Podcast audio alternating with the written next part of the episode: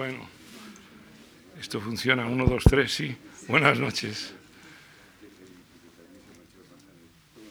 Bueno, me dice don Javier Gomá que, que hoy no hay presentación.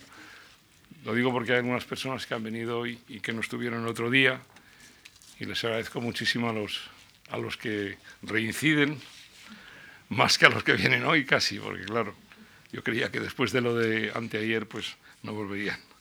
Pero dicho eso, ya agradecí a la, Fundación y, y, a Javier Gomá y a Lucia Franco la invitación. Eh, yo seguiré con el tema. Creo que como hay bastantes personas nuevas, perdonen que quite el teléfono porque sería terrible que sonara. A ver si es fácil. Lo siento, no lo debía haberlo hecho antes. Y no se quiere quitar. Ya está. Esto. Mm, haré una. A modo de introducción, voy a. Creo que. Visto que hay algunas personas que no estaban otro día, haré un resumen muy breve. Y ya eh, el otro día simplificó mucho el argumento. Si lo resumo en diez minutos o algo así, no, no voy a calcular, pues también haré todavía mm, un poco más de violencia al argumento principal, pero lo tengo que hacer. Parece que se lo debo a ustedes. Eh, bueno, el tema de mis dos charlas son sobre la filosofía republicana, una filosofía política que es a su vez una filosofía moral, eh, es una filosofía moral, política, de la, mm, del orden plausible o del orden democrático deseable en la mm, época contemporánea es una, un enfoque, el mío, en este caso entre filosófico y sociológico, para simplificarlo, llamado filosofía política del republicanismo, y el otro día planteé lo que significaba. Evidentemente no, no debe confundirse como, eh, con un régimen político determinado, aunque me imagino que las repúblicas son más afines a él que las monarquías en general, pero todo es un poco relativo. Entonces lo que intenté el otro día era, eso que voy a decir ahora lo intenté el otro día y hoy, que era suministrar básicamente unos materiales sobre una teoría general de la democracia vista desde la perspectiva de la posición eh, filosófico-política republicana. Entonces lo que intenté eh, aclarar es eh, delimitar en qué consiste esta visión.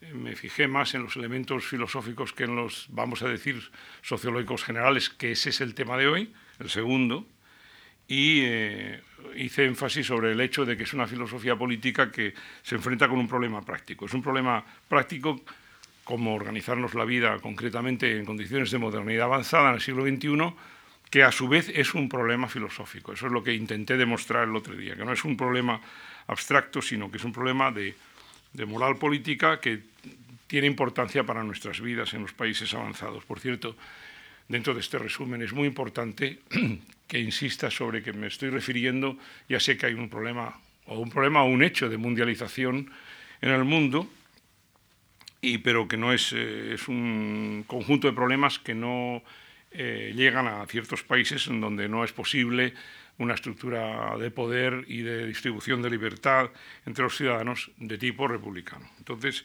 me fijé en el contenido, el contenido es en los componentes absolutamente esenciales del republicanismo, que son la ciudadanía eh, universal, eh, la, virtud del cívica, la pertinencia a una sociedad civil potente y sobre todo a la actividad del ciudadano. Es decir, lo que se llama en teoría republicana desde tiempos muy antiguos, porque esto se remonta a, por lo menos a, a Tucídides, sino un poco antes, pero en fin, está clarísima la, primera exposición clara, está en la oración fúnebre de Tucídides en la guerra del Peloponeso, el, que es la virtud cívica, la participación de la ciudadanía. Entonces, me fijé en esto, hice una, una observación que a mí me parece crucial, para que no se me entienda mal, que es que no analicé, porque eso requeriría mucho tiempo, la tradición republicana, de Tucídides, Cicerón, Maquiavelo, Guicciardini, hasta Jefferson y después Montesquieu y, y Tocqueville y, también se permite, es posible una, lectura republicana de, John Stuart Mill, eso es fácil, ¿eh? no, pero no pude entrar en eso. Y además, ya que estoy hablando de eso, tampoco hice ni voy a hacer hoy, eh, entré en una discusión con las diversas teorías republicanas que están hoy... Eh, existen. O sea, no, me gustaría entrar en diálogo, pero dentro de los límites de tiempo me pareció importante, y lo repito hoy, lo que no hice y ni puedo hacer. Porque no, aunque estaría dispuesto y me gustaría mucho hacerlo, pero no puedo cubrir eso. Entonces, si dije algo de una cierta originalidad, mm, se basó eh, en la noción de que la ampliación de los derechos humanos, derechos civiles, los derechos de ciudadanía, eh, ha sido un proceso histórico bastante largo, de 200 años, y que han ido creciendo, de ser derechos políticos y civiles, bueno, primero civiles, luego políticos, después étnicos, después colectivos y demás, distinguí como siete tipos de derechos en diversas oleadas, en contra o en contraposición de la noción más recibida, sobre todo en política social, de que ha habido tres grandes oleadas a partir de una cierta teoría del estado de bienestar que ha habido derechos políticos eh, civiles primero, políticos y después sociales y solidarios. Yo hice siete, otras etapas en vez de tres, por una serie de razones que no puedo exponer ahora, y después me dediqué a definir la libertad republicana, lo que se entiende por libertad republicana, y mm, hice una distinción que me parece muy importante entre la servidumbre necesaria, un concepto que no es mío, ni no me gusta citar a mucha gente, ya lo intenté el otro día, es básicamente de Jorge Santayana en su libro sobre, sobre poderes y libertades, poderes y dominaciones, perdón, en que distingue una distinción que a veces hay eh, teóricos del republicanismo que ignoran, que la servidumbre necesaria y la distinguir de la servidumbre voluntaria, la conoció naturalmente desde la BOESI, donde esa sí es la voluntaria un problema serio y yo creo que para la filosofía. De eso hablaré hoy un poco del problema antropológico de la libertad cívica.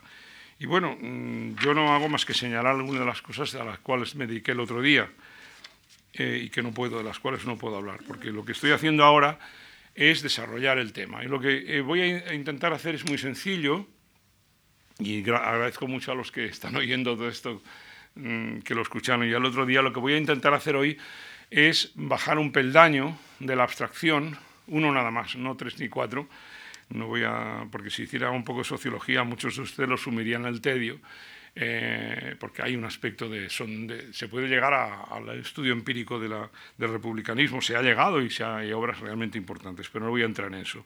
Pero quiero bajar un peldaño porque quiero discutir o analizar las, eh, las, condiciones de plausibilidad del republicanismo. ¿En qué condiciones, en sociedades avanzadas como la nuestra, en qué condiciones eh, es plausible, es factible, hasta qué punto es posible? Voy a hacer un poco de abogado del diablo, porque voy a encontrar, antes de que nadie refute nada, lo voy a refutar yo mismo, voy a intentar ver los, las dificultades que tiene, que tiene la teoría general republicana que al nivel que lo expuse el otro día no pertenece a la filosofía política exclusivamente, sino también a la filosofía en general, filosofía social eh, o la filosofía política, como se suele decir normalmente, aunque a mí me gusta mucho la expresión filosofía social, pero bueno, no, no es la que ha cuajado siempre.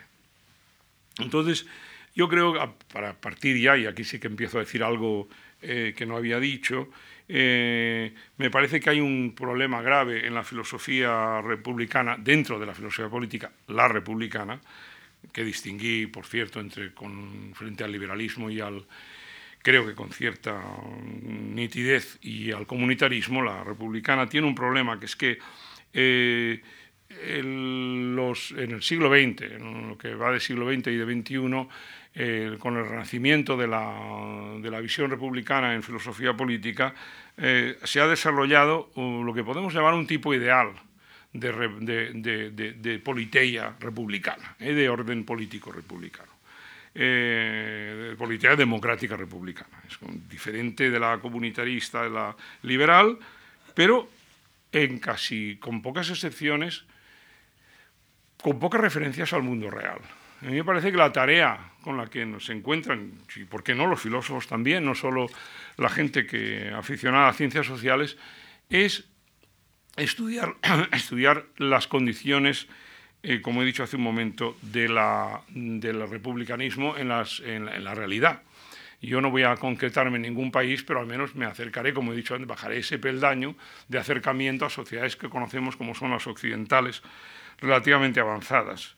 Eh, hay una falta de referentes al mundo real. Hay una estructura, para decirlo de una forma más abstracta, hay una estructura ausente. La estructura social está ausente del, con alguna Mm, con alguna excepción, pero ya digo parcial, de la filosofía política eh, republicana. Cosa que sorprende, porque si ustedes leen a algún filósofo eh, mm, político tradicional, que sé yo, Aristóteles o Maquiavelo, y fíjense ustedes cómo estos hombres mm, de enorme profundidad se refieren a repúblicas conocidas.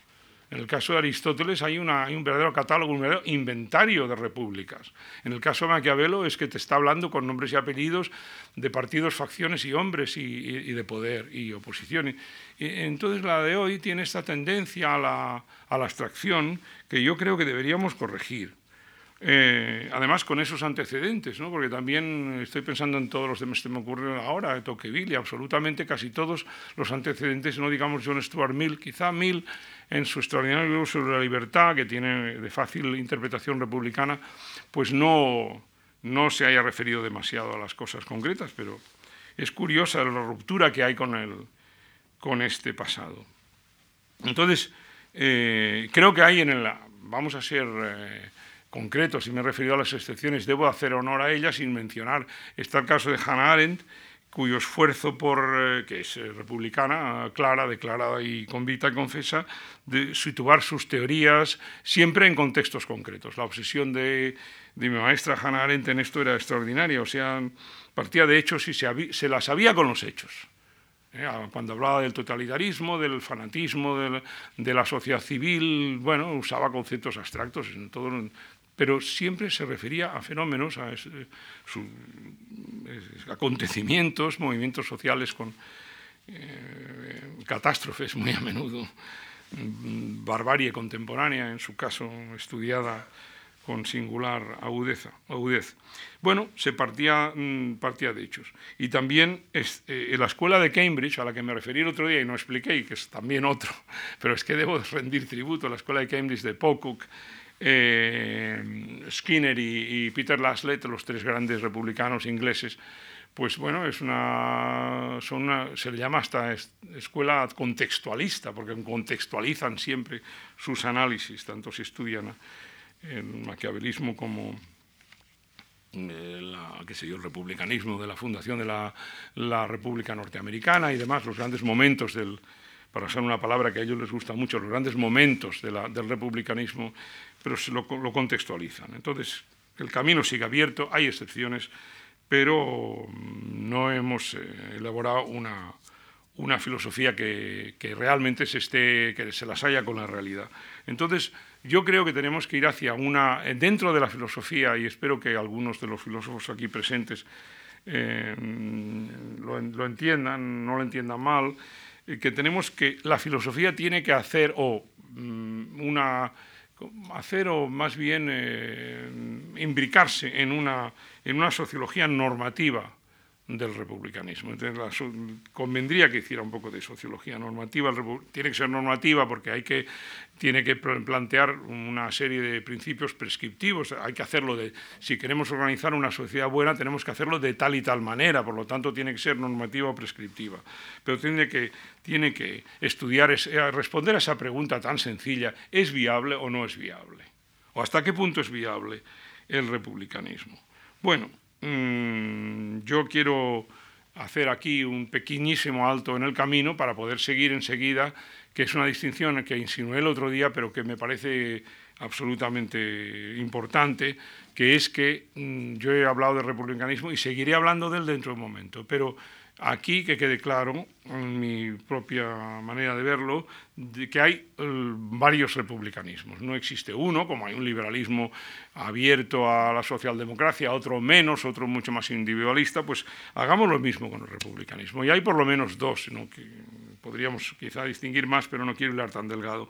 Hay un republicanismo que voy a llamar unidimensional, que es... Eh, un republicanismo que desemboca en la noción, la noción de virtud, que como he dicho antes y como expliqué el otro día es absolutamente crucial, la virtud cívica de los ciudadanos, en el sentido republicano de la palabra, no, no, angelical, de que tengamos, seamos todos extraordinariamente virtuosos, desemboca siempre, ha desembocado siempre en que el concepto de clase cívica, que es tan crucial como expliqué el otro día en el mundo republicano, eh, se, queda incorporada al, partido político. Llega un momento en que, eh, a partir del descubrimiento de esta posición, los republicanos de esta línea eh, atribuyeron muy pronto a cierta, no sé cómo llamarle, casta, clase, si ustedes quieren, en el sentido taxonómico de la palabra, de personas, el monopolio de la virtud pública. El inventor de este de este republicanismo. Los inventores fueron el movimiento republicano inglés de 1648, tanto los puritanos de Cromwell como los Leverers, los Diggers, en la izquierda de ese movimiento, pero si nos fijamos, en Cromwell, aunque los dos más extremos todavía, los puritanos cromwellianos se atribuían virtud.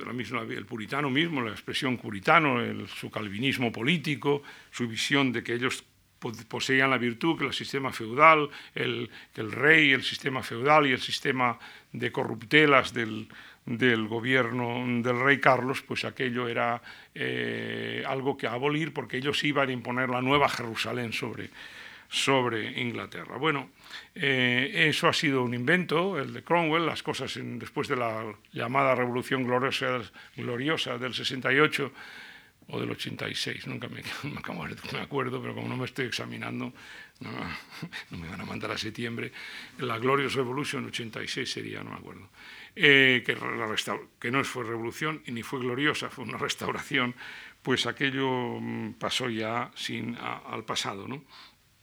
Pero ya las nociones, los elementos del, republicanismo eh, unilateral o, unidimensional ya aparecían. ¿eh? El que no entraba en eso era un traidor, la expresión, el lenguaje de la traición, desviacionista. Eh, ese es más mm, posterior. Y después con Robespierre, ese gran benefactor de la humanidad, como ustedes saben, eh, el, análisis más elemental de sus obras y los panfletos de la Francia de la época, la palabra vertu, vertu républicaine, aparece por todas partes. Hay una inflación de la palabra virtud lo cual eh, nos ha asustado a los republicanos posteriores, porque claro, pero mm, algunos hemos cogido carrerillo, ¿qué pasa? Bueno, pues no pasa nada, vamos a usar la palabra, la palabra. Pero era el ciudadano virtuoso, la virtud republicana, salía en todos los panfletos, y yo no me he dedicado a una historia de, la Revolución Francesa de los, del contenido, de, pero he leído algunas cosillas y es muy interesante. La, era una forma también de anatemizar a los enemigos de la República. Pero ya no, Robespierre es el gran, más todavía que Cromwell, el gran eh, fundador del, totalitarismo moderno, el terror político, que algunos llamaban el terror, les parecía muy bien, había que imponer el terror. ¿Se acuerdan ustedes del, de, la, eh, de la dictadura del proletariado? Dictadura, vaya palabra. Bueno, pues ahí empieza la idea, es una, hay una historia muy interesante que algún historiador de las ideas puede hacer sobre de qué forma la palabra terror cobra respetabilidad, si es que podemos decir eso sin que nos tiemble la voz en el, en el, en el mundo político y se realizan por las grandes eh, eh, matanzas de la Vendée y toda la Francia revolucionaria en nombre de la virtud eh, se asesina. Y claro, el camarada Stalin fue el que llegó las cosas al mayor extremo, en que eh, aparece eh, fuera del partido, del suyo, del, no del bolchevique, del bolchevique ya stalinizado, eh, todos son traidores, todos son desviacionistas, o sea, trotskistas y demás, y empieza a hablar del hombre nuevo, cosa que todavía Fidel Castro ha hecho hace poco. Se hablaba en la plena revolución cubana del hombre nuevo. al eliminar el capitalismo e imponer el socialismo stalinista, pues el hombre nuevo aparecería superando al capitalismo. O sea que eh, este sistema de... esto ilustra una posición que la filosofía griega, griega habían desarrollado muy claramente. Los griegos yo recuerdo de joven que me costaba asimilarlo, eh, afirmaban que todos los regímenes se podían, mm, se podían corromper. En fin, hay varias teorías, eh, Síodo, una, otra de Aristóteles, otra de Polibio, la más, la más refinada me parece a mí que es la de Polibio, una serie en todos, hasta la democracia se convierte en su contrario, ¿no? en demagogia, eh, usando una, una expresión y en el caso de Polibio, si les digo la palabra que usó, la, bueno, voy a decir que no pase nada, la ojoclacia, que es la dominación de ojlos, quería decir eh, turba, el dominio de las turbas, y es que Lotero hizo más. Y, bueno, pues a los demócratas nos costaba digerir eso, pero yo creo que no escapa a nadie. Yo, no quiero, y esto lo estoy diciendo ahora para que nadie sospeche que estoy glorificando o hipostasiando o idealizando el republicanismo. También se puede corromper y por eso he hablado de Stalin. Porque es verdad que la línea Cromwell, Robespierre, Stalin y sus adláteres eh, y seguidores no sé, Mao en su revolución, que impuso una efervescencia universal de, ciudadanos virtuosos, que en la famosa revolución cultural, eh, eh, siguen esa tradición. O sea que la más, lo que a mí me parece el orden que me parece más plausible, más deseable para la modernidad avanzada, resulta que también es vulnerable a la degeneración, sobre todo si se crea un partido monopolista excluyente y sobre todo convencido de su virtud, convencido de que la historia está de su lado o que solo los buenos y los mejores entran en el partido eh, único y demás. Esa especie de, de, arrogancia, de fariseísmo atroz de los partidos estalinistas que, hemos, que ya bueno, pues están quedando en el, en el, en, la, en el, recuerdo, afortunadamente. ¿no? ¿no? No, sé por dónde va la historia, si puede volver o no volver, pero el recuerdo es muy, muy reciente y vale más que no lo olvidemos. En la alternativa, con todos los defectos que tiene, a la que voy a dedicar el resto de mi charla, es la del republicanismo cívico, que es la otra, la otra posibilidad. ¿no? Ya sé que estoy polarizando mucho las cosas, pero hay que simplificar un poco. El republicanismo cívico que es, por definición, eh, Mm, tiene un componente liberal, es deliberativo, exige deliberación entre los, entre los eh, ciudadanos y por lo tanto que cotejen y que comparen, eso es deliberativo porque es analítico. ¿Eh? Eh, obliga a la gente a analizar la situación, a dialogar, en fin, mm, eh, y tiene afinidades, pues naturalmente, afinidades las notarán ustedes todo el rato. Yo estoy dando una visión, no digo que esté haciendo un programa fuerte del, mm, republicanismo, pero tengo que cargar las tintas, tengo que hacer un programa fuerte ante un programa débil que me confunda el, el republicanismo con, qué sé yo, por un lado con el liberalismo y con otro con la socialdemocracia. Pero hay afinidades claras con la socialdemocracia en este sentido. Eh, pero no se diluye con ella. Hay, hay, hay que tener claro que las afinidades electivas no significan, no entrañan absorción de una doctrina por otra. Y en la vida práctica lo vemos, no es lo mismo un liberal que un socialista eh, republicano o que un liberal eh, que se acerque al liberalismo cívico y participativo, bueno, estará en, medio, pero esto, el mundo no es, eh, no es nítido, es borroso, es un conjunto borroso y, el mundo es así. Y pretender lo contrario es un error espantoso. Lo que pasa es que cuando hablas de un tema, pues tienes que cargar tintas y tienes que eh, procurar evitar la caricatura, pero tienes que simplificar y eso es lo que me está ocurriendo. Bueno, yo ya presenté el otro día eh, los, los, el modelo de lo que es el republicanismo y no voy a insistir, y además se lo he resumido hoy. Y yo entonces ahora voy a hacer, como he dicho antes, mm, dichas estas cosas que he dicho ahora, de, de, de, abogado del diablo que creo que mm, si tenemos que vernoslas con el republicanismo y tenemos que observar con la filosofía política republicana, tenemos que eh, hacer nosotros mismos eh, objeciones, no esperar que nos las hagan. Eh, y me parece que son importantes, porque si las superamos saldremos ganando. Lo importante es eh, enfrentarnos con ellas. Tengo varias. La, una es, la primera de todas es la objeción antropológica. Eh, bueno, mm, hay un cierto escepticismo entre la, muy sano por cierto, entre la ciudadanía, entre la gente que observa la naturaleza humana y es muy fácil decir que el Homo republicanus no, es imposible. Es un, en primer lugar, eh, un estudio antropológico del, de la población humana nos dará una cosa muy clara. La virtud cívica, como lo expliqué el otro día, un cierto nivel de altruismo y de, y de buena conducta, ciertamente. La noción de buena conducta, de civismo, es crucial para el republicanismo, absolutamente crucial. Las buenas maneras, no las grandes virtudes, sino las pequeñas virtudes de cada día. Sin eso no, no, no hay eh, sociedad civil eh, ni civilizada posible. Bueno, la virtud está mal repartida, no todo el mundo es virtuoso y puede llevarse más lejos las cosas. Puede haber un filósofo moral que diga que el altruismo es inexistente. ¿Qué es el altruismo? Es un egoísmo inteligente, en fin, mm, es revelador que la expresión, la palabra altruismo no haya existido durante siglos. Es una de esas palabras que se usan mucho y son de ayer, que la inventó, como dije el otro día, un sociólogo en 1800 eh, lo he estado mirando y no me ha salido.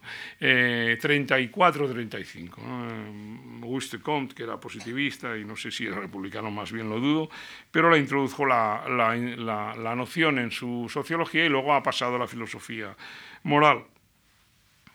Eh, yo aquí tengo un poca respuesta, porque si son esas cosas, es una, eh, lo diré en latín, una cuestión disputata, ¿no? es una de, perenne, una, es una, una cuestión discutible y endémicamente discutible, porque alguien dirá que el, el, altruismo es una sublimación del egoísmo. Bueno, pues ante eso yo no tengo nada que decir. ¿no? Eh, lo que sí eh, está claro es que hay entre mucha gente una tendencia, lo ha habido, lo hay, a la servidumbre. Y es cuando, ya lo hice el otro día, hay que distinguir muy claramente en las servidumbres necesarias en toda sociedad.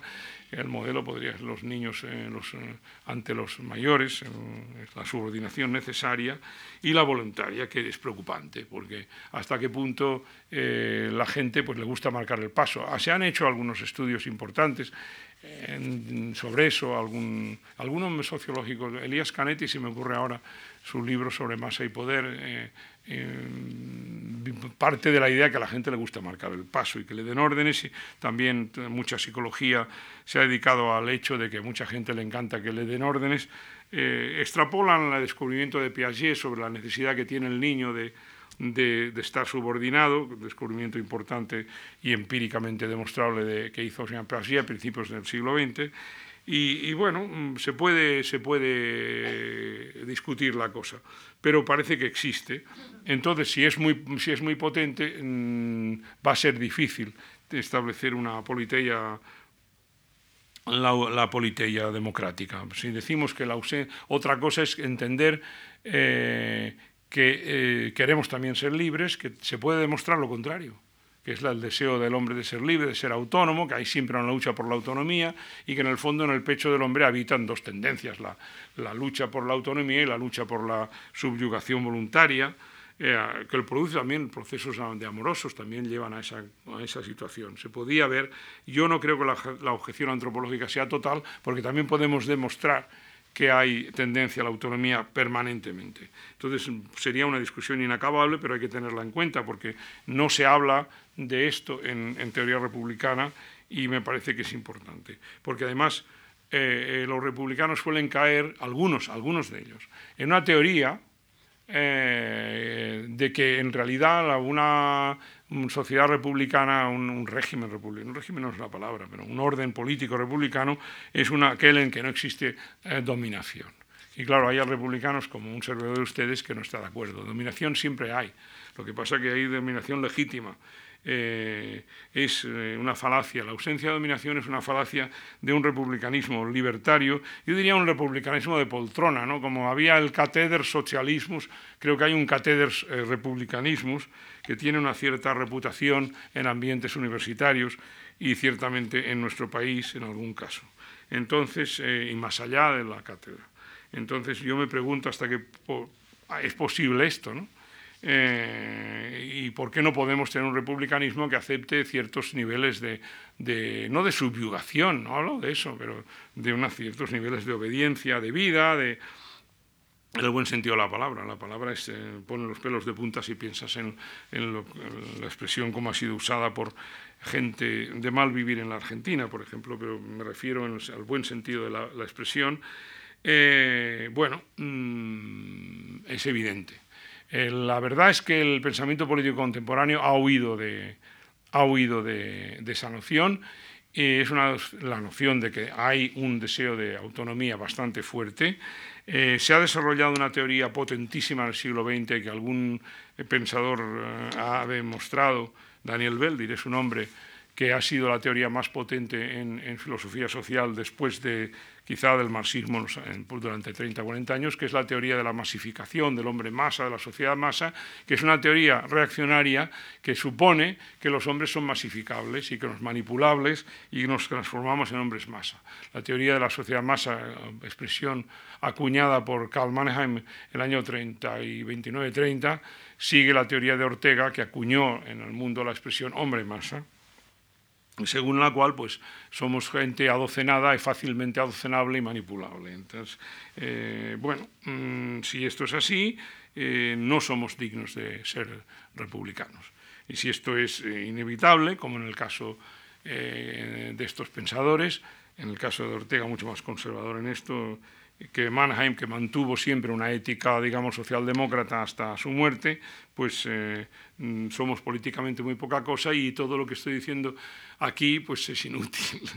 Mm, eh, somos gentes que vamos de la, de la manipulación o vamos de la letargia política, que se llama, creo que se llama politicismo ahora, o pasividad, ¿no? Eh, indiferencia, al fanatismo. Hoy en medio estamos en un magma de manipulación, sobre todo mediática. Bueno, está muy bien, sobre todo en, eh, artículos periodísticos, pero la cosa es mucho más compleja porque luego, como intentaré demostrar luego, hay una cantidad de organizaciones cívicas que, no, que parece que, gracias a Dios, no han leído eh, la concepto, o no se han dejado influir, o más sospecho que no han leído ciertas teorías sobre el hombre masa, la masificación, y se han dedicado a, hacer cosas un poco más nobles con, su vida y ayudar al buen funcionamiento de la vida social, sobre todo en el caso de las, de las asociaciones cívicas altruistas que se preocupan por salvar el medio ambiente o, ayudar, a, los, a los necesitados o intervenir, eh, qué sé yo, pues en, en movimientos que lucha contra la tortura, como es Amnistía Internacional, que es un ejemplo práctico y clarísimo de republicanismo en el sentido estricto que lo presento de momento. Pero los demás pueden seguir hablando de la nueva plebeyez, que la hay, de la insolencia de los ignorantes fomentada por los medios de comunicación de masas, que lo que, lo, que, existe, eh, y en fin, esa noción Estoy hablando de antropología, de que el hombre moderno es igual que el antiguo, manipulable, crédulo, y si antes vivía in potestate domine, eh, bajo el poder de algún dictador o de un señor, ahora vive in potestate societatis, bajo el dominio de una sociedad magmática, manipulado y demás. Bueno, y que eso se debe no a las nuevas condiciones, no. El argumento es, antropológico, es que somos así. Somos así, somos muy poquita cosa. Bueno, no tengo nada más que decir respecto a este tema, que tengo algunas dudas. La segunda objeción, eh, me refería, no sé si es la segunda o la tercera, la segunda, sí, me, he equivocado, he puesto aquí tres y cuatro, y todo un desastre.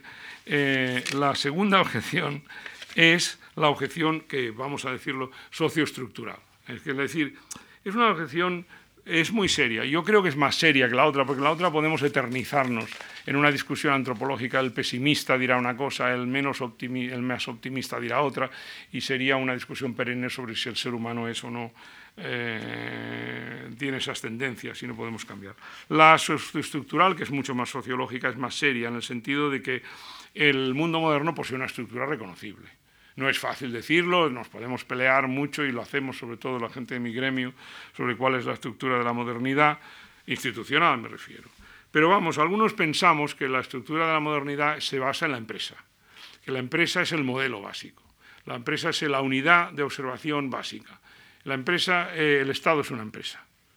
La banca es una empresa, las empresas, perdonen la redundancia, son una empresa, empresas comerciales o industriales lo son. Es decir, ha habido un invento, estoy simplificando a marchas forzadas mm, toda una argumentación, pero que ha habido en la, estructura básica del orden social de la modernidad es la, es la empresarial. Entonces, ella crea sus propias servidumbres. No es republicana. Es una corporación Por eso la sociedad moderna es esencialmente una sociedad corporativa, hay que distinguirlo del corporativismo fascista. Por eso le eh, he llamado, el profesor Pérez Viduela y yo hemos llamado a eso la sociedad corporativa, sé que algunos prefieren, porque tampoco se le puede llamar la sociedad corporativista, porque eso es otra cosa. En fin, no encontramos la palabra. Pero ha habido una corporatización paulatina, demostrable, del mundo moderno. Todos son empresas, son bancos, son finanzas, son, eh, hay una estructura de, Las universidades son empresas, en ese sentido, son corporaciones, y, están entrelazados, se interpenetran, es un conjunto de pirámides interpenetradas, y la corporatización, la corporatización progresiva de la sociedad moderna exige siempre jerarquías verticales. Puede haber una ética, cultura empresarial, de sonrisas y todos somos una gran familia, nos queremos mucho y mucha movilidad, que también es funcional para el funcionamiento de las empresas. Es decir, para reclutar talento de forma abierta y también para hacerlas más suaves y más, mm, eh, asequibles. Pero eh, tiene un problema serio, estoy haciendo objeciones, que es que la empresa no es, no es eh, no es, no, no, no es republicana. Es vertical, tiene sus comités, sus comisiones, decisiones, puede ser más o menos porosa, pero fomentan hábitos de obediencia, esferas de promoción y conductos de compromoción hacia arriba mm, que, fomentan la, servidumbre, más o menos voluntaria, más o menos querida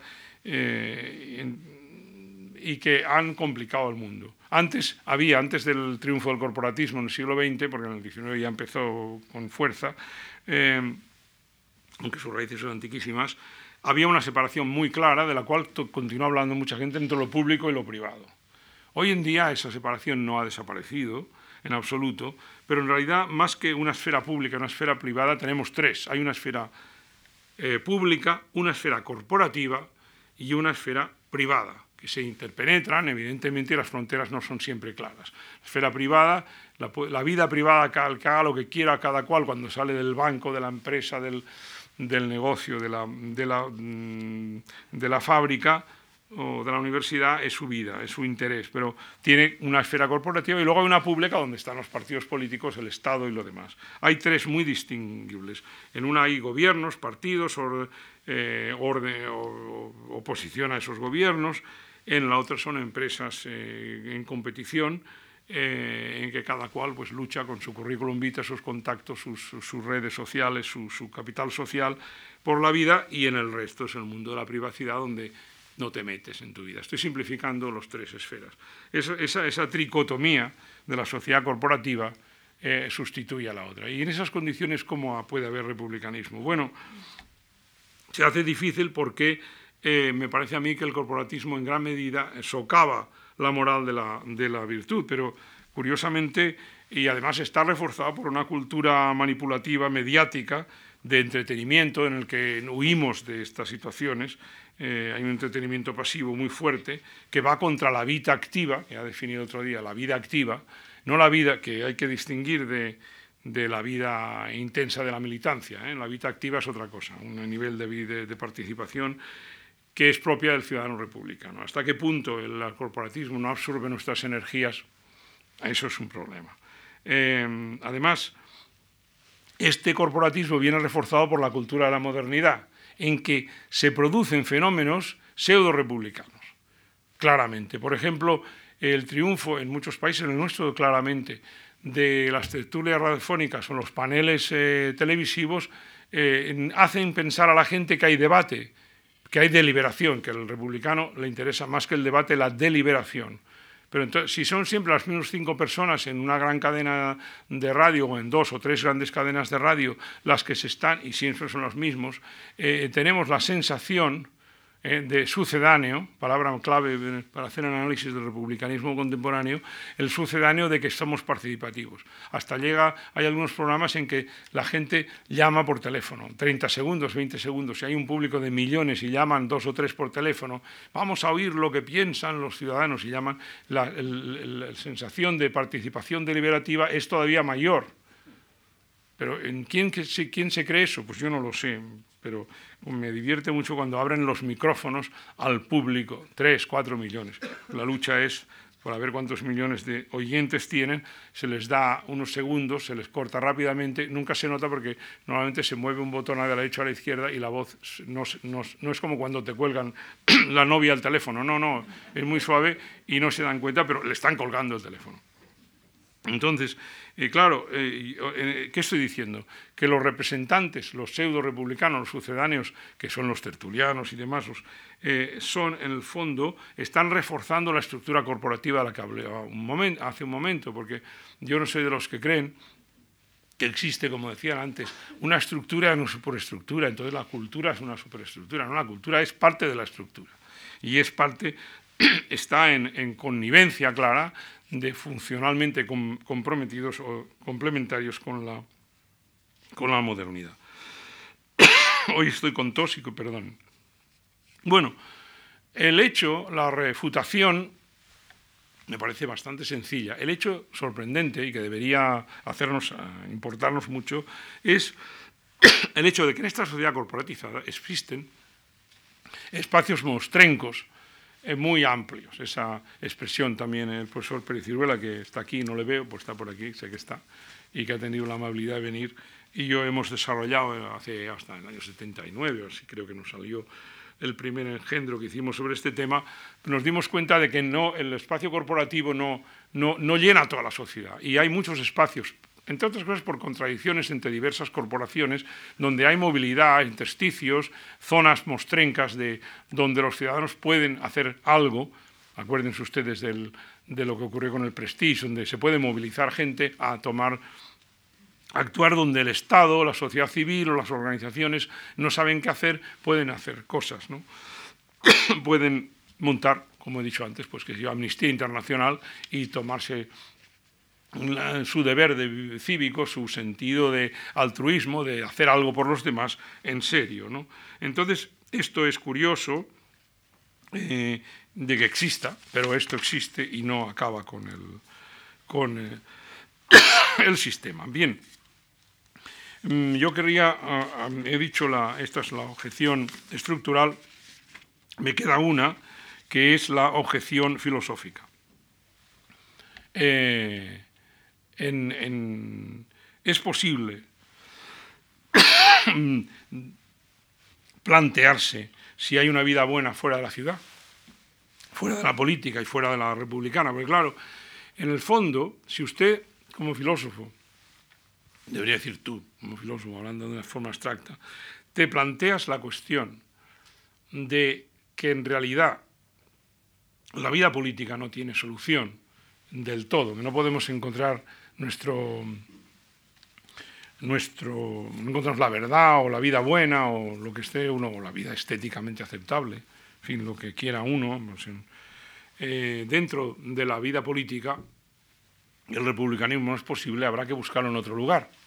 De hecho, eh, ha, habido una solución eh, filosófica, esa es cuestión filosófica se ha planteado bastante gente y en el fondo Platón cayó en una solución que, es la de crear una sociedad buena en condiciones tales que cada, uno encontrara su, hueco y su lugar. El inteligente, el tonto, el hombre, la mujer, los niños, en fin, y que el condicionamiento social era, era fuertísimo. El caso mucho más realista, Aristóteles, eh, le pareció que, lo que la mejor vida, la vida más sublime que podía alcanzar el hombre, tenía que ser en condiciones sociales adecuadas, que permitieran la vida activa. Aquí ya lo dije el otro día, eh, es curioso que Hannah Arendt se equivocara totalmente eh, o, no se diera cuenta de que... Mm, muy bien, gracias. Pues está sufriendo aquí. Hay, una nada más. Como esta no resuelva, sea milagrosa, tres perdidos. Vamos. Entonces, gracias por la menta. Eh, Allen creía que Aristóteles, no, es incomprensible porque pequeños errores tiene todo el mundo, hasta Hannah pero es, en esto se equivocó de medio a medio, que Aristóteles decía que lo importante del ciudadano era la vida activa, que es verdad, la participación, en fin, una combinación sabia, combinación entre oligarquía y, democracia en el sentido más fuerte. Mm, oligarquía, no oligarquía, perdón, aristocracia y democracia. Entonces es verdad. Pero es que Aristóteles dice muy claramente, creo que es en el libro octavo de la política, que eso sirve para la vida contemplativa. Y dice muy claramente que la vida contemplativa, decirlo en latín, en griego, era la superior y que hay que ir a por ello. En el caso de Platón, la solución es que los filósofos sean filósofos reyes y tengan eh, un lugar extraordinario. En el de Aristóteles es que el ciudadano, yo que soy más platónico que aristotélico en este caso, tengo la debilidad de ser más aristotélico, porque está clarísimo que las condiciones sean buenas para que el hombre pueda prosperar. O sea, que pueda ser más libre, hay que hacer que el hombre sea más libre, que luego es expresión que ha sido muy mal entendida en Rousseau, que la, expresión que ha sido más mal entendida es la, desafortunada expresión de Rousseau, que hay que obligar al hombre a ser libre, y que los enemigos del totalitarismo le han atribuido a Rousseau como si fuera un título, un, un, ideólogo, un, ideólogo, del totalitarismo. Rousseau quería decir, y está clarísimo, y no estoy forzando el pensamiento rousseauiano, que hay que crear las condiciones de la libertad.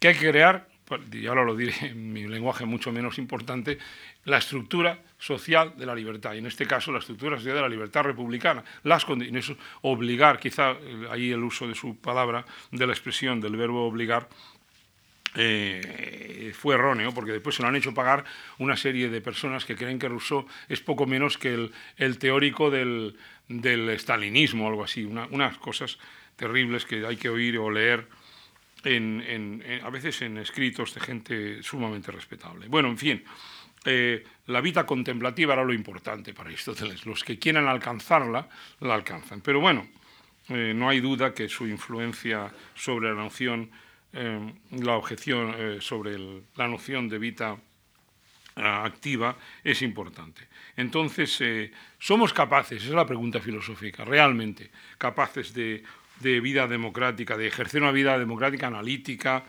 mm, y deliberativa, eh, atendemos a razones, porque eh, podemos hacer que nuestros intereses privados eh, queden apartados y podamos ver tras el velo de la ignorancia, como decía el filósofo americano, mm, ver o ponernos el velo de la ignorancia, es decir, no conocer nuestros intereses y llegar a una, a una decisión razonable, Mm, esto es eh, que, parece interesante porque es mucho más importante, aquí sí que tengo que criticar a Rousseau, que la noción de voluntad general, que nadie sabe lo que es exactamente, ni Rousseau sabía. Entonces, eh, ese es el problema filosófico. Ya no digo el socio estructural de si tenemos tiempo, porque ya en tiempos de Jefferson, republicano militante en Estados Unidos, eh, de la rama más republicana de la democracia naciente, la democracia norteamericana, ya, ya, se quejaba el mismo Jefferson de que todo era meetings y más meetings, reuniones y más reuniones, porque hay que tener tiempo.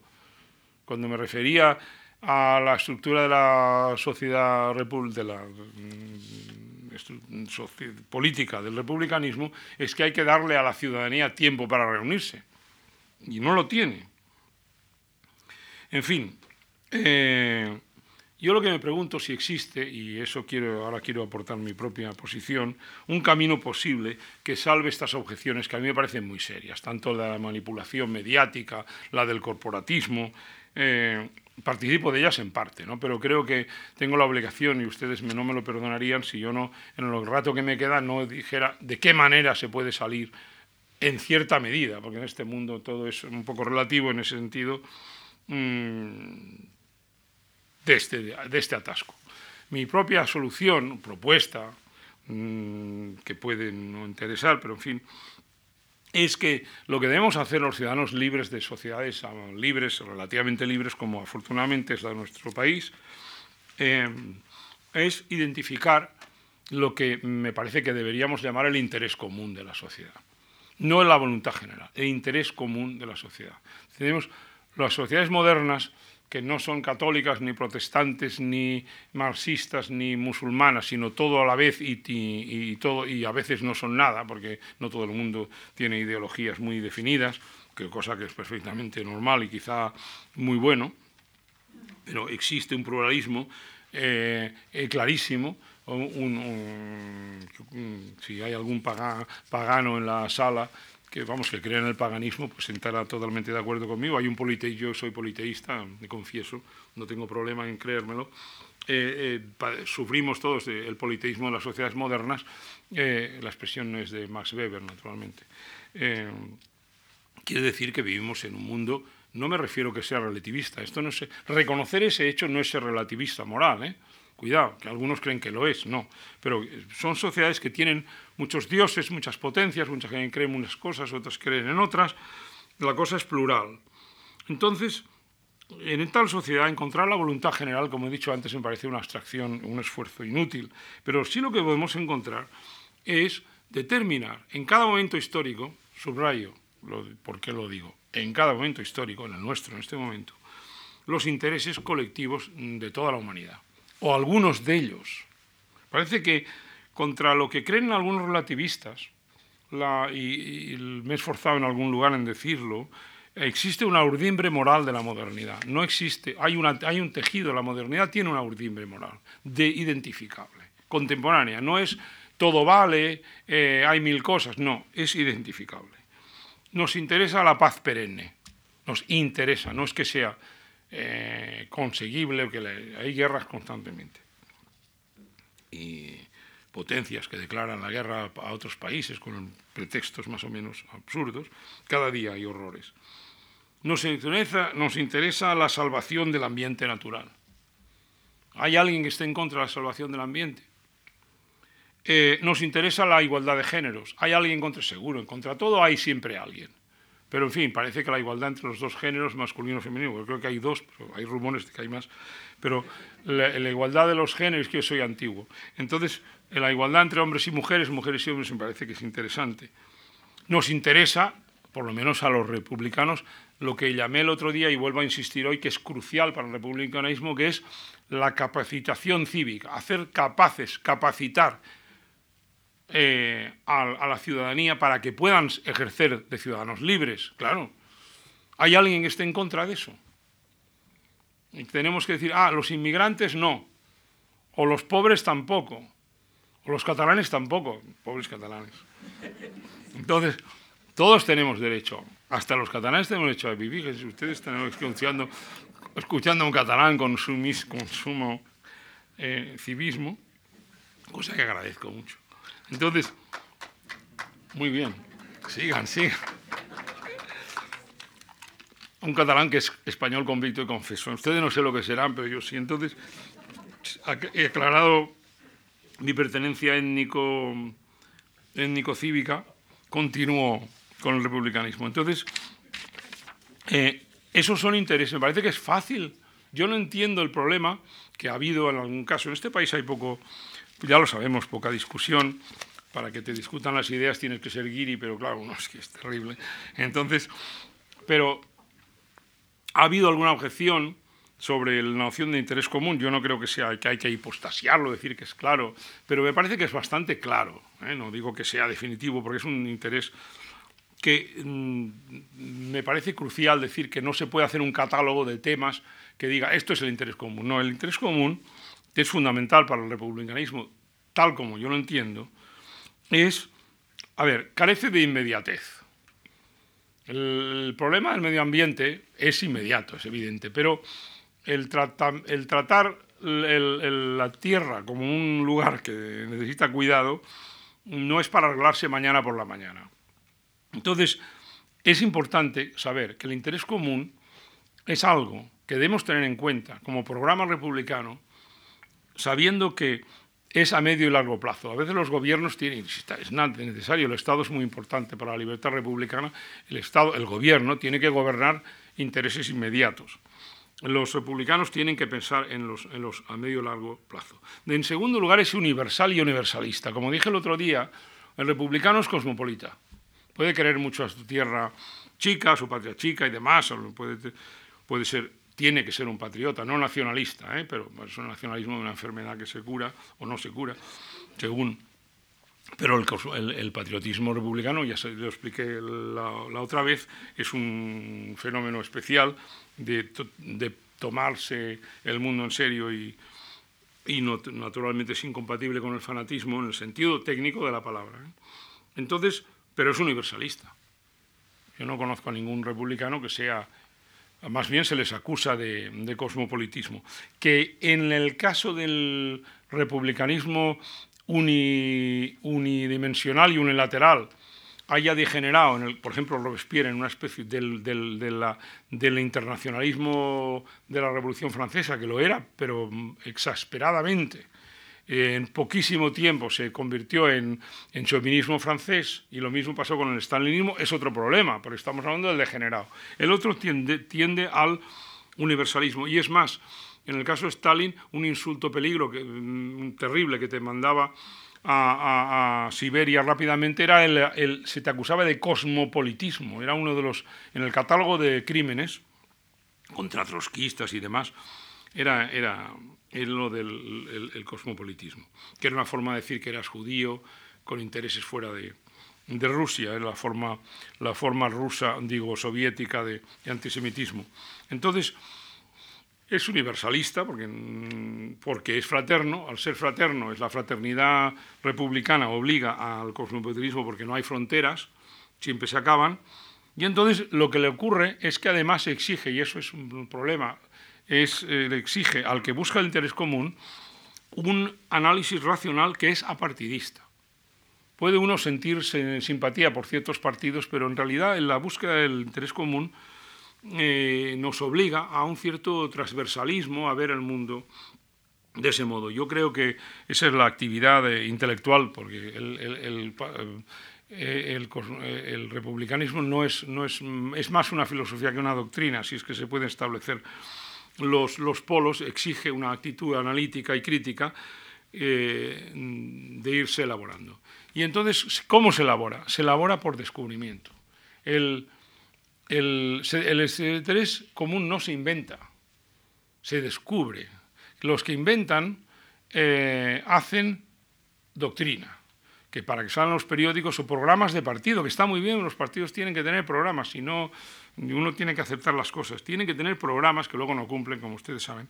Pero bueno, eso es otro, ese es otro problema de ellos o a veces algo compren a medias, pero bueno, en el mejor de los casos casi siempre no lo llevan a cabo con el nivel de exigencia que deberían. Entonces, el proceso es un proceso intelectual que se va descubriendo y que no es intelectual, pero no para los intelectuales, porque los muchachos que se reúnen en un sitio espontáneamente para salvar una laguna que está secando o que se cuelgan de un barco porque no quieren que se les estropee el, y echen petróleo al mar, como en el caso de Greenpeace, o que, escriben cartas incesantemente a un dictador para que no torture a la gente, o que se elimine la ablación del clítoris en, en Mauritania y otros países, la OMS dice que 800.000 mujeres pierden el clítoris de esa forma o la ablación. Bueno, no, la OMS es muy conservadora. Me parece que hay 1.200.000, es una cifra más, más realista entre Mauritania y, casi, y Pakistán, ¿no? en toda esa zona es un interés común, me parece a mí. Entonces, eso, los movimientos cívicos altruistas que se preocupan de estas cosas, se preocupan del interés común. Por lo tanto, hay una conexión entre la actividad intelectual y la actividad cívica. Una conexión que muchos han sentido la nostalgia de que se haya perdido en el siglo XIX, no en el XX, que había, un aislamiento de los intelectuales. Yo creo que eso lo han visto más ellos que la gente normal y cívica que se organiza a pesar de la falta de tiempo en la medida que puede para remediar las cosas más allá de los partidos. Que haya partidos que luego absorban estas ideas, por ejemplo, el ecologismo, el feminismo y algún otro gran movimiento del siglo XX ha sido un siglo de horrores, pero tiene varios movimientos buenos, como estos dos, el, tres, el pacifismo, el ecologismo y el feminismo son tres grandes, son el honor del siglo XX, si es que se puede hablar que un siglo que tiene el más horrible de todos los siglos ha tenido honor, ¿no? Pero ahí hay tres. Bueno, después hay muchos partidos que los han ido absorbiendo, algunos partidos políticos, porque la iniciativa no la, toman, no la han tomado ellos en general, con alguna excepción, pero no en general. Entonces, bueno, pues si lo absorben, si hacen suyo esos programas, será un favor que están haciendo. Entonces, la diferencia esencial, ¿por qué he dicho que es importante el descubrimiento? es muy importante por lo siguiente. Si se inventa, podemos caer en la utopía. La utopía es una cosa, como ustedes saben, muy mala.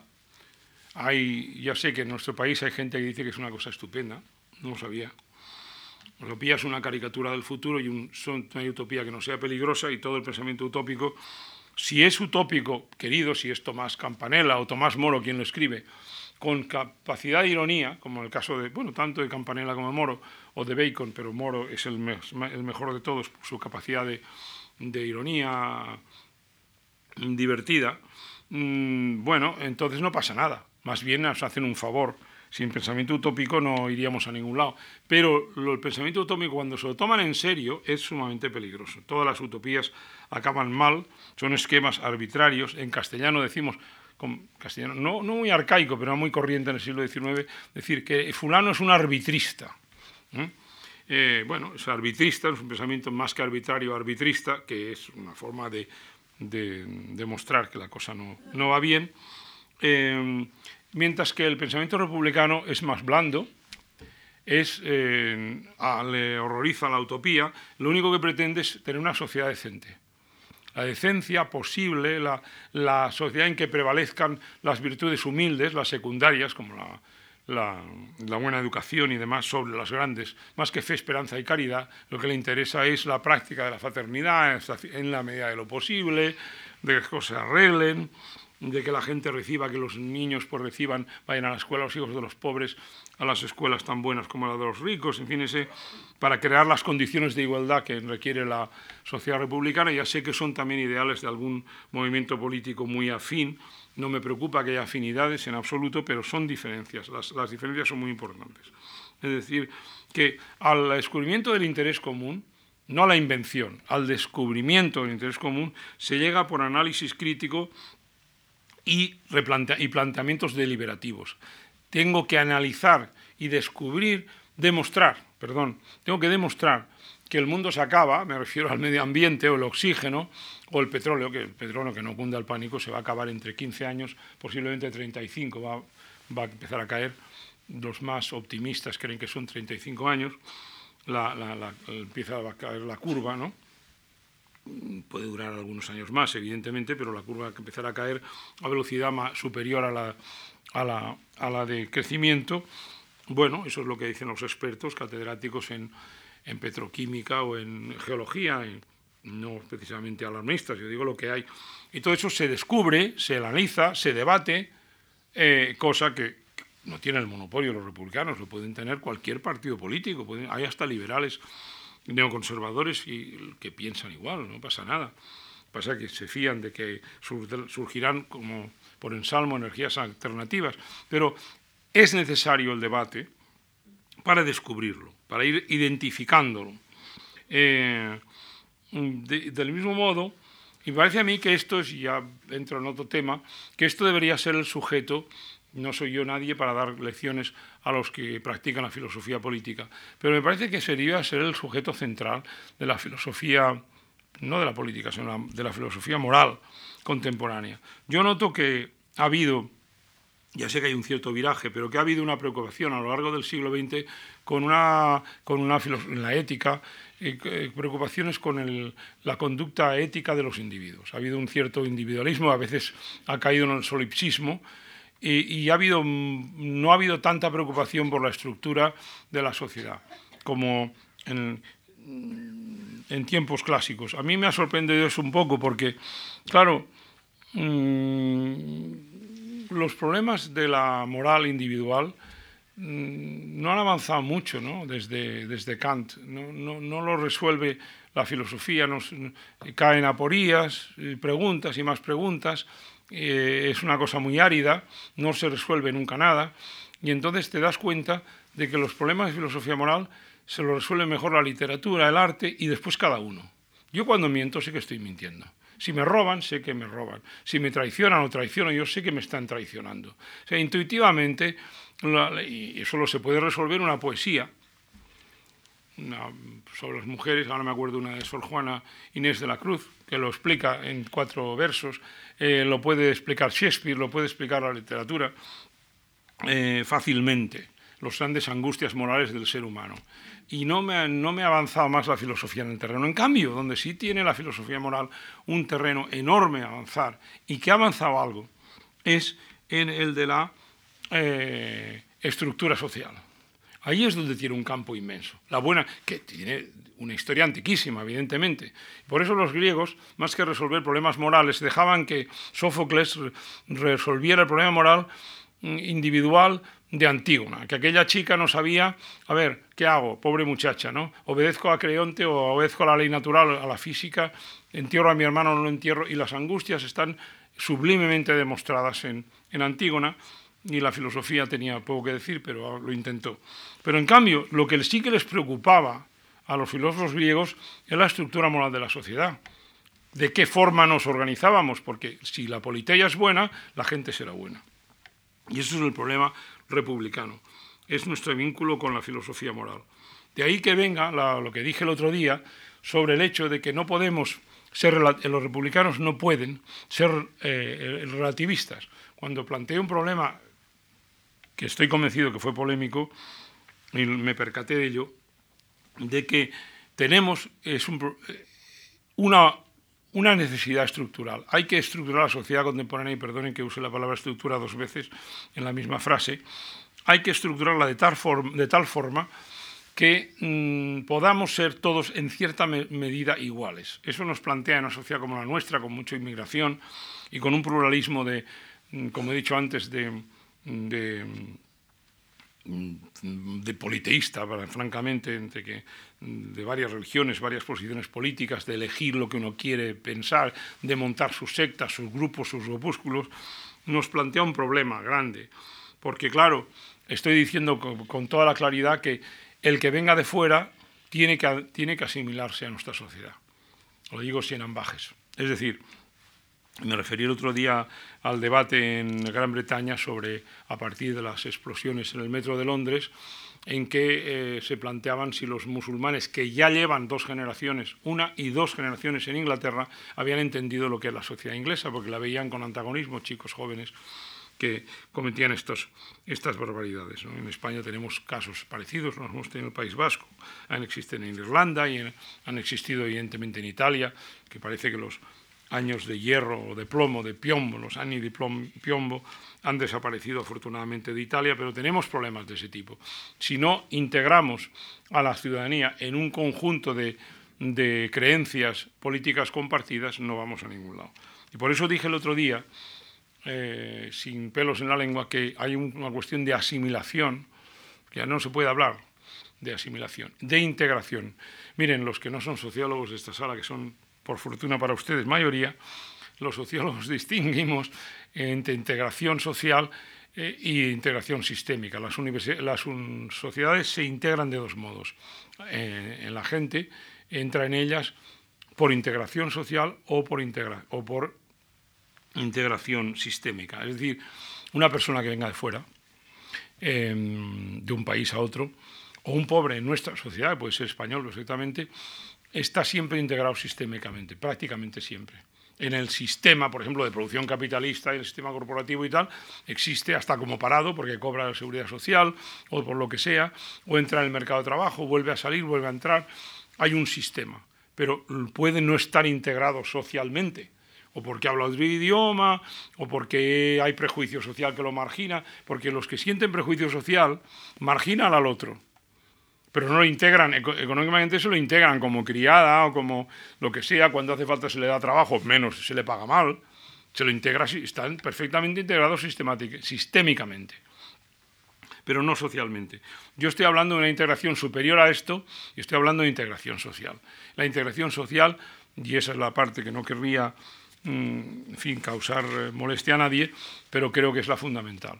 ¿Eso por qué? Mm, digo las cosas de este modo, de no causar molestia, porque no se me escapa que la integración social plena y significa asimilación cultural.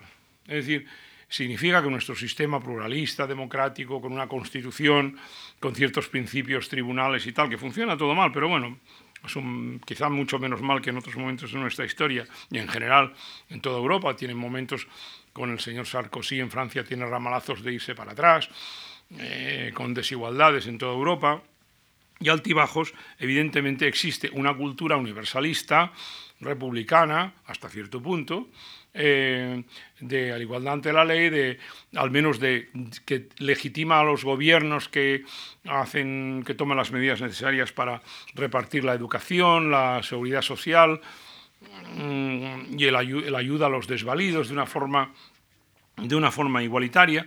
Bueno, mm, estamos en un mundo de libertades individuales, de vida privada, de privacidad respetable y respetada, Claro, el que venga aquí tiene que asimilarse. No el que venga, sino también el que nace aquí y no está educado en ese sistema. ¿Eso implica, por mi parte, atribuir cierta superioridad a nuestro sistema? Pues sí, señores, sí. Eh, implica exactamente atribuir superioridad. No tengo la más mínima duda. Yo creo que eh, caer en la autofagelación europea es uno de nuestros defectos europeos, de que hemos tenido a Hitler, a Franco, a Salazar y tanta gente horrorosa y sistemas espantosos, mm, eh, o hemos practicado la esclavitud, me parece que es una falacia. Es verdad. los, otros han tenido los mongoles, Gengis Khan, Tamerlán y otras delicias como el Imperio Azteca y demás delicias que ha conocido la humanidad, pero resulta que en Europa hay una civilización, y para honor de los, ingleses, que inició la abolición de la esclavitud. La primera civilización abolicionista, que la primera que prohibió el trabajo de los niños en las minas, la primera que, eh, albergó y desarrolló la igualdad de las mujeres frente a los hombres. Y así sucesivamente. También el Estado benefactor, los hospitales para todos. Y que yo sepa, eh, desde Pestalozzi a María Montessori, eh, me parece que no eran chinos, que eran europeos. Entonces digo esto por si hay alguien que sospeche que tengo cierta eh, debilidad por la civilización occidental. La tengo. Entonces, eh, y también ha creado el republicanismo, que es una concepción que me parece a mí sumamente civilizada de la democracia. yo me acerco al final. querría decir una cosa importante, vamos, querría. Me estoy alargando hoy, Javier, me he pasado, no me he pasado, dime, tengo diez minutos. Es que no me he fijado en el reloj, ¿eh? No quiero que me regañen la fundación. O se va a empezar la gente bostezando y tal. En fin, que no cunda el pánico, voy a intentar acabar con rapidez. Eh, debía haberlo mirado al principio y no sé ahora qué hora es. ¿eh? Bueno, en diez minutos yo creo que no se van a librar ustedes. Bueno, yo querría hablar, estoy hablando de cuestiones muy muy empíricas. Eh, eh, y, no esos diez minutos quiero hablar a ustedes de la medida del republicanismo. ¿Hasta qué punto una sociedad es republicana? Porque lo que he dicho, sobre todo en los últimos momentos, cualquier persona, y sospecho que alguien ya lo ha notado, puede decir, bueno, pues esto es el, esto es el constitucionalismo civilizado occidental que nos está diciendo este señor. No. Yo creo que tenemos una medida, medida empírica del republicanismo que, aunque a veces la gente no, use la expresión, ni la doctrina, ni la idea, es igual, empírica y objetiva de la medida de republicanismo en una sociedad determinada, que la hace diferente de una sociedad liberal o comunitarista, nacionalista, en que predomina lo demás. Es esencialmente la vitalidad del tercer sector, del sector cívico, de la sociedad civil, en términos de altruismo cívico. No la vitalidad de la sociedad civil, no, la vitalidad de la sociedad civil en términos, en la dimensión del civismo. Eh, hay varias cosas. Las asociaciones cívicas altruistas, algunos llaman ONGs, eh, son fundamentales. La medida en que hay asociaciones cívicas altruistas en una sociedad y tengan vitalidad y independencia. Las fundaciones, en general, con alguna excepción, curiosamente, porque viven, son más antiguas y hay algunas que no encajan exactamente, pero la mayoría parte de las fundaciones que conocemos en Occidente. El tercer sector de la economía, sobre el que también hay confusión. El tercer sector a veces no es tan tercer sector, pero no quiero entrar, y por la falta de tiempo, en definiciones. El tercer es aquel sector de la economía que trabaja para otros, no solo una cooperativa, tercer sector. La cooperativa tiene ciertas afinidades selectivas, expresión que estoy usando adrede constantemente, la, esta expresión de Goethe, que usó Weber tanto, la Wahlverwandtschaft, la afinidad electiva, la tiene la cooperativa con el sector, pero no lo es. Es decir, la que está volcada a otros eh, eh, estos eh, elementos. Eso es eh, una medida. La medida del republicanismo que se halla en cualquier sociedad es la potencia de la sociedad civil altruista, que puede ser pequeña, puede ser el 20%, puede ser el 15%, no lo sé, se puede mirar en porcentajes. No, casi me interesaría más verlo desde el punto de vista cualitativo que cuantitativo que a veces alcanza niveles elevadísimos. El otro día en datos para Cataluña el 20% de la, el 20, ¿no? casi no me lo quería creer, por ciento de toda la economía es, es, es, es em, cooperativa. Pero claro, hay cooperativas, puede ser una cooperativa de agrícola y en la Andalucía hay bastantes eh, que son pues, pues, granaderos muy ricos que se construían en cooperativas. Habría que eh, analizar qué parte de esa es realmente, eh, entre comillas, en este caso republicana. ¿no? Es decir, la dimensión económica está clara. otra, la, otra medida, la eficacia del Estado. El Estado es importantísimo en la protección y fomento de la autonomía de los individuos. ¿eh? Porque el Estado sin el Estado no funcionamos. Pero el Estado no, yo creo en el Estado fuerte. Pero en la medida, ¿en qué medida nos protege? La ausencia de fanatismo. Uno de los eh, peligros del republicanismo es el fanatismo. La vida activa del ciudadano no es la militancia fanática. La sociedad civil se mueve entre entre esos dos extremos, la sociedad civil vital, el activismo profesionalizado conduce al paroxismo. Es el peligro de, los, de la militancia, no es lo mismo, bueno, a veces en un sentido muy amplio sí, pero la participación cívica es una vida activa serena, no es la militancia fanática. Que, claro, en ese caso, lo que ocurre con los, con los republicanismos eh, unidimensionales degenerados es cuando un partido pide movilizaciones, manifestaciones masivas, enormes, mm, de fervor popular más o menos controlado por el dictador de turno. Esto es exactamente la negación de la vida activa, porque es otra cosa. Entonces, esto se puede medir. Y también, y en último término, a un, a un nivel más cultural, la presencia en una sociedad determinada de causas universales que se manifiesten en objetos circunscritos, lo que hace que una persona o que un movimiento social sea interesante y que sea afín al mundo republicano es que intente salvar, pues qué sé yo, un bosque en un sitio. Porque la causa es universal, el principio general es salvar un medio ambiente, pero se manifiesta en una acción concreta con resultados mm, muy claros. Me parece que a mí todas estas son buenas razones, estos cinco puntos que acabo de presentar, son cuatro, son cinco. Bueno, porque no llevo cuatro eh, rasgos fundamentales de cómo tomarle el pulso, por decirlo así, a la, al, nivel de republicanismo que encontramos en cada sociedad o en, sociedades más complejas como es la Unión Europea. Eh, son buenas razones para mm, que la teoría filosófica del republicanismo se tome como eh, esto como objeto de atención preferente en su filosofía moral. Eh, ¿Qué más quiero decir? Nada más. Eh, a mí me parece que en realidad la naturaleza humana va a ser siempre un misterio y no podemos, no he intentado en absoluto el otro día y hoy averiguar qué podemos hacer los seres humanos en este mundo y si no lo más adecuado es para nuestra forma de ser eh, la, la, republicana. Yo creo que lo que sí podemos eh, claramente distinguir, no intentar averiguar la naturaleza humana, porque será siempre una cuestión disputada, siempre, y además nos preocupará siempre, pero eso no tiene remedio, lo que sí podemos averiguar son las la condición humana, o si ustedes quieren sociológicamente las condiciones de vida de los seres humanos. Y ahí sí que se puede eh, introducir la concepción republicana en nuestros proyectos. Eh, eh, porque la filosofía moral, política moral del republicanismo tiene un, postulado, una cosa que es no ser pesimista, no ser demasiado optimista tampoco, pero mm, si no quiere ser suicida no puede caer en el, en el pesimismo, en el pesimismo en absoluto. Bueno, es un conjunto de aseveraciones que he hecho sobre la libertad en democracia republicana y yo hago unas tres propuestas para que siga medrando la filosofía política republicana en el mundo de la filosofía moral y el de la teoría política y que me parece a mí que es una teoría que debe a la cual hay que prestar mucha atención y mirársela con un cierto cariño. Muchas gracias.